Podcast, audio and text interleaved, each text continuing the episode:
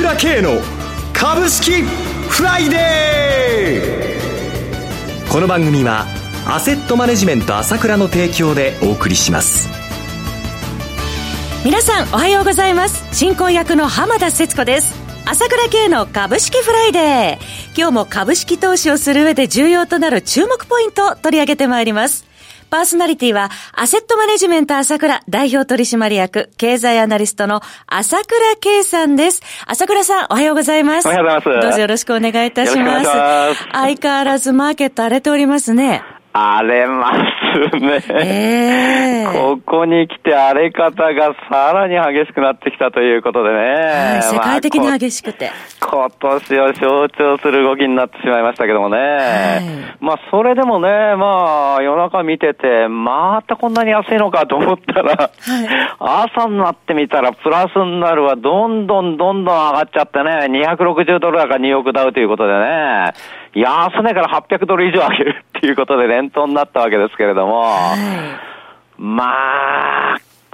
売られすぎたということもあるし、日本でもよく年末ね、あの、税金対策でめちゃくちゃ売られちゃうということもありましたから、はい、やはりそういうのが反動というのも出てきてるわけですよね。相場の底打ち期待ということからの切り返しということもありますでしょうか、ね、なかなかそこまではいかないんでしょうが、やっぱりこう、コンピューター含めて乱高下というものはありますので、はい、ただ、アメリカ経済まだ順調なわけですから、た先行きは懸念というのがありますけれどもね、はい、やっぱり投資家心理がこう揺れ動くところで、まあ、コンピューターも動かれちゃって、ぐだぐだぐだしちゃうという流れしょうがないなというところですかね。はい。はい、さて、朝倉さん、今日が2018年最後の取引日ですけれども、2018年の大納会に朝倉さんにもこの後たっぷり見通し伺いますが、楽しみです。そしてなんと大発会もですね、1月4日金曜日となりますので、朝倉さんのお話を伺って、株式フライデー2019年の相場が始まりますね。ありがたいですね。納会と発会にね、えー、この番組があるということはありがたいことなんですけどね、本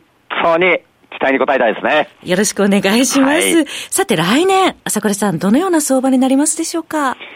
ズバリやっぱり来年は難しい相場になりますよね。難しいと。ええー、今年1年こんな具合のおなりになったから、はい、それでも、かなり面白くなってくると思いますので、はい、ええーまあ、この直近のことに関してはですね、年末年始の相場を見てからですね、うん、えー、来年早々じっくり話したいと思いますけれども、はい、その辺も踏まえて、その大発会の日にですね、4日にですね、あの、朝倉経済レポートを発行しますので、ここで2019年、こらーっていうことを書いてみたいんで、ぜひこれも読んでもらいたいですね。有料ですけどもね。皆さんどうぞご期待ください。また朝倉さん、1月19日新春土曜日には、え新年1回目の朝倉セミナーも開催されますよね。そうですね。この厳しいところですから、これも必見だと思いますよ、本当に。今年の流れ、もちろん米中のことっていうのが一番重要なんですけれども、激動の時代ですよね。でも、激動っていうことは、動くってことですから、チャンスもあるわけで、はい、その辺のことも含めて、やはりじっくり、結論だけじゃなくて、なぜこうなってるのかという内容もしっかり話したいと思ってます。背景までたっぷりお話しいただけるということで、まあ、レポートも、朝倉さんのそのセミナーも注目です。もうセミナーはたくさんお話ししてくださいますので、時間があっという間に毎回過ぎてしまいます。皆様もぜひ、朝倉さんのお話を読んで聞いて、2019年の相場にしっかり臨んでください。朝倉経済レポート、そして1月19日土曜日開催の朝倉セミナーの申し込みは、朝倉系の情報発信者 ASK1 のホームページ、またはフリーダイヤル0120 222-464 0120-222-464からお申し込みください。それでは CM を挟んで朝倉さんに今年の振り返り、そして平成相場の振り返りをしていただきます。鋭い分析力で注目を集める経済予測のプロ、朝倉慶。日々のマーケット情勢や株式情報、個別銘柄の解説を、朝倉本人が平日16時、メールでおよそ7分の音声を無料で配信中。株の判断に迷ったら朝倉慶。詳しくは、アセットマネジメント朝倉のウェブサイトへ。本日の市況解説無料メールマガジンにご登録ください。アセットマネジメント朝倉は、証券取引、金銭有価証券の予託、貸付行為は行っておりません。また、情報提供する金融商品のお取引では、相場変動などにより損失を生じる恐れがあります。取引説明書、契約締結前交付書面などを十分にお読みいただき、ご理解の上お取引ください。金融商品仲介業者登録、関東財務局長金中第605号。さて、ここからは今年2018年犬年相場の振り返りから朝倉さんお願いします。そうですね。はい、まあ残念ながらずっと下げてしまうということで、投資家にとってはきつい年だったと思いますよね。はい、ただ、この26日に、まあ1万9000一時割れましたよね。はい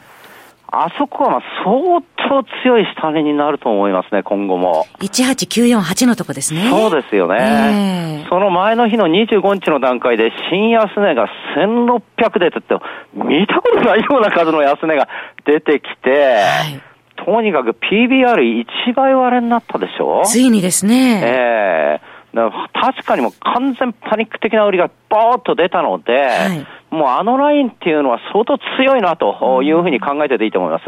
ただこれがどんどんどんどん上に行くという具合にいけないところが今の辛いところなんだけども、はい、目先あそこは相当なラインだなということは意識してやっていいと思いますよね。はい。それから、まあ、この、やっぱり混乱が続いちゃうっていうのはやむを得ないとこもありまして、特に10月3日に、まあ、米国株は高値をつけた、まあ、WTI の石油もアップルなんかもそうだったわけですけども、はい、それからの下げが急激だったじゃないですか。はい、10年間やっぱり上げ続けた相場が、曲がりなりにも調整だなということはもう否定できない状況になってますので、はいそこでの混乱っていうのはやっぱりいろんなことがどうしても生じてくるわけです。複合的に絡み合ってそうです。だから、ここに関してのこの混乱が起きるってことは、まあ、ある意味やむを得ないんで、ええ、そこで上下上下やってるっていうことと、今までのこの流れの、その、反動が出てるっていうことで、まだやっぱり簡単には収まらないっていうのは、これはしょうがないことでもあるわけなんですよね。続くと。えー、しょうがないことでもあるなというふうに捉えるべきだと思います。はい、ただ、その、我々が思うことっていうのは、じゃあ日本の相場はどうなのかっていうふうに考えた場合にですね、えー、今言ったように、ニューヨークダウをはじめ米国株は、調整が始まって、まあ、2ヶ月という状態で混乱が続いてて、その余波を日本も受けてるわけなんですけれども、はい、日本の相場は、1月にやっぱり高値をつけたわけなんですね。はい、例えばトーピックスで言うと1911です。1月23日が。25 26日は1408までいっちゃいましたからね、はい、26%下げちゃったわけでしょ。だからジャスダックにしても1月26日4298。これがまあ3035まで行きましたんで、これも30%弱下げましたので、はいからマザーズに至ってもっとひどくて、1355、1月24日だったんですけれども、25日ね、740台行きましたからね、45%下げということで、日本の相場は、一年調整が続いてるんだなと。いうふうに捉えてほしいと思います。ニューヨークは直近。だけど、はい、我々は今年きつかった。でも、調整は一年やってるんだなっていう、そのことは、あのー、見といていいと思いますよね。要は、あの、アメリカよりも調整は早く終了するんだというふうに見ていいと思います。まあ、これだけ下がっていると、個人投資家の方も、あの、投資心理萎縮されてるかと思いますけれども。そうなんですよね。えー、まあ、この最後の最後にまたソフトバンクの上場ということで、とどめを食らってしまったので、はい、厳しいわけなんですけれども、ただ、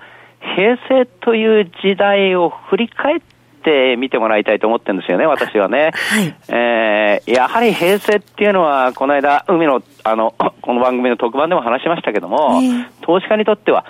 最悪の時代だったんですね。要は、私講演会なんかでもよく喋るんですけれども、はい株が30年経ってずっと下がってるなっていう、そんな時代はありえないんです。人類史にありえないんです。こんなことはないんですよ。世界中でないんです。それを我々日本人だけが体験した時代が平成であって、まあ、その時代の最後を象徴するかのように、あの、最後の最後で ソフトバンクのとどめを刺されたわけなんだけども、はい、まあ考えてみると、じゃあなんでこんな30年もね、株が下がり続けたのかっっていうふうに考えてみると、はい、要は、いわゆるバブルの最長期であった30年前っていうのは、PER が60倍から80倍、今 PR10 倍台になっちゃったわけですよ。はい、日経平均で言えば12万とか16万の世界が当たり前というふうにみんな思っていたわけです。しかも、その当時預金金利は6%もあったんだけれども、えー、預金金利6%あったんですよ。にもかかわらず、えー、預金なんかやっちゃられないというふうに思っていて、配当が1%もない株を買い続けたんですよ。しかも日銀は何をやったかっていうと、そんなに株が半値になってどんどんどんどん下がってきてるのに、どんどんどんどん金利を引き上げていったんですよ。考えられないでしょ？今と逆ですもんね。えーあらゆる意味で、それはまあ、NTT 上場して119万が300万以上になったって、ものすごく日本中国民が株ブームだって、株が高いのは当たり前だという感じで、そういうふうになってのが平成の始まりで、そこの逆転でずーっとその後遺症で